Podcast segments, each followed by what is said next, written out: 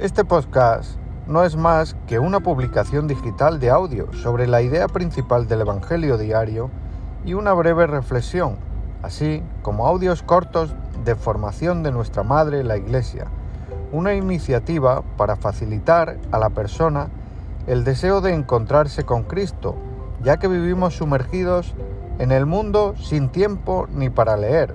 olvidándonos de aquel que da sentido a nuestra vida.